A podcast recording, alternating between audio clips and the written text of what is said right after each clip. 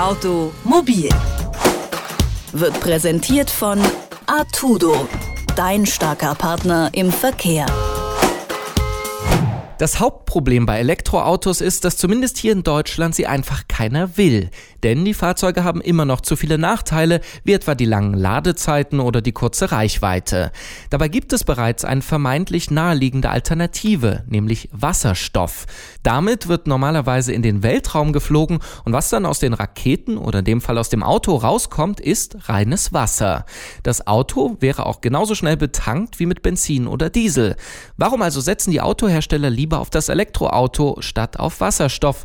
Darüber hat mein Kollege Javan Wenz in unserer Serie Automobil mit Werner Tillmetz gesprochen. Er ist Vorstand des Zentrums für Sonnenenergie und Wasserstoffforschung in Baden-Württemberg. Schönen guten Tag, Herr Tillmetz.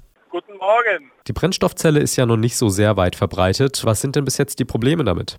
Oh, so wenig verbreitet ist sie gar nicht. Ähm, zum Beispiel gibt es 140.000 japanische Haushalte, die über Brennstoffzellen mit Strom und Wärme versorgt werden. Also die Aussage bezieht sich eigentlich eher auf den deutschen Markt. Äh, da ist sie noch weniger bekannt und ähm, Hintergründe sind natürlich die Kosten für ein neues Produkt ähm, und natürlich die fehlende Zulieferindustrie, die sowas einfach mit aufbauen muss. Wasserstoff klingt ja irgendwie immer sehr nach Raumfahrt und dementsprechend auch sehr teuer. Wie sieht es denn im Endeffekt aus? Was kostet das den normalen Autofahrer? Also Wasserstoff ist eigentlich überhaupt nicht teuer. Äh, Wasserstoff wird heute in ganz, ganz großen Mengen produziert, primär für die Chemieindustrie, äh, ist ein ganz wichtiger Rohstoff dort äh, und ist eigentlich nicht besonders teuer. Es gibt ja heute Tankstellen, Wasserstofftankstellen in Deutschland und weltweit und dort wird der Wasserstoff für die Wasserstoffautos, die es gibt, verkauft. Und dort kostet er aktuell 9 Euro pro Kilogramm Wasserstoff, was ungefähr in der gleichen Größenordnung ist, wenn man es umrechnet auf den Verbrauch, wie das, was wir heute gewohnt sind äh, mit, mit Diesel- oder Benzinfahrzeugen. Könnte man also umrechnen, ein Kilo Wasserstoff sind 100 Kilometer? Ja, ja, genau, so in, die, in dieser Größenordnung, das ist so ein ganz guter Anhaltspunkt. Okay, welche Vorteile hat die Brennstoffzelle denn jetzt gegenüber dem Elektroauto? Ähm, das ist die Reichweite, äh, haben wir in der Größenordnung 500 Kilometer. Ähm, je nach Hersteller, Honda geht sogar so weit und sagt, mit einem neuen Fahrzeug, das nächstes Jahr kommen wird, werden 700 Kilometer sein. Und zum Zweiten ist es ähm, die schnelle Betankung. Also die Betankung dauert genauso lange, wie wir es heute mit dem Benzin oder Diesel gewohnt sind. Also sprich ungefähr drei Minuten. Klingt ja alles super, aber warum fahren wir heute noch nicht alle damit? Es ist so, jede neue Technologie, die in den Markt kommt, fängt mal mit kleinen Stückzahlen an. Und kleine Stückzahlen heißt, es ist sehr, sehr teuer. Und diesen Weg zu großen Stückzahlen und dann günstigen Produkten, kostengünstigen Produkten, das ist immer ein sehr steiniger Weg.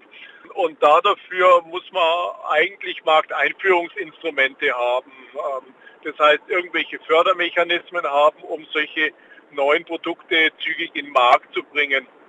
Und diese Fördermechanismen, die gab es bislang nicht äh, in Deutschland. In Japan gibt es die, da werden die sehr konsequent eingesetzt und, und auch sehr erfolgreich eingesetzt. Und, und in Deutschland sind wir ganz aktuell dabei, jetzt mit, mit den neuen Haushalten und mit den neuen Programmen solche Förderinstrumente einzuführen. Also es sollte sich in Zukunft verbessern. Können Sie da noch ein bisschen konkreter werden? Welche Art Förderungen können das denn sein? Zum einen die finanzielle Förderung, wie sie auch in der Elektromobilität diskutiert wird. Da haben wir ja genau die gleiche Situation, dass alle Länder außer Deutschland ähm, hier sehr schöne Förderprogramme haben, um die Markteinführung voranzuschieben. Und dort funktioniert es auch sehr gut. Und in, in Deutschland gibt es eben nicht. Es kommt hinzu, dass man eben die Infrastruktur aufbauen muss, also die Tankstelleninfrastruktur, das was auch sehr, sehr viel Geld kostet. Ähm, auch hier gibt es entsprechende äh, Förderprogramme, äh, um jetzt im nächsten Schritt 400 Tankstellen aufzubauen. Und, und solche Instrumente können natürlich bis, bis hingehen, bis zu Regeln, äh, dass zum Beispiel bestimmte Fahrzeuge in Innenstädte gar nicht mehr reinfahren dürfen. Also das, was wir heute mit unseren grünen und gelben Plaketten haben, das kann man natürlich ausweiten und dann wird es natürlich super attraktiv, Fahrzeuge zu haben, die dann in Innenstädte fahren dürfen aufgrund der Emissionsgesetzgebung. Es werden ja selbst Elektroautos oft kritisiert, sie wären nicht umweltfreundlich genug. Wie sieht das denn bei der Brennstoffzelle aus?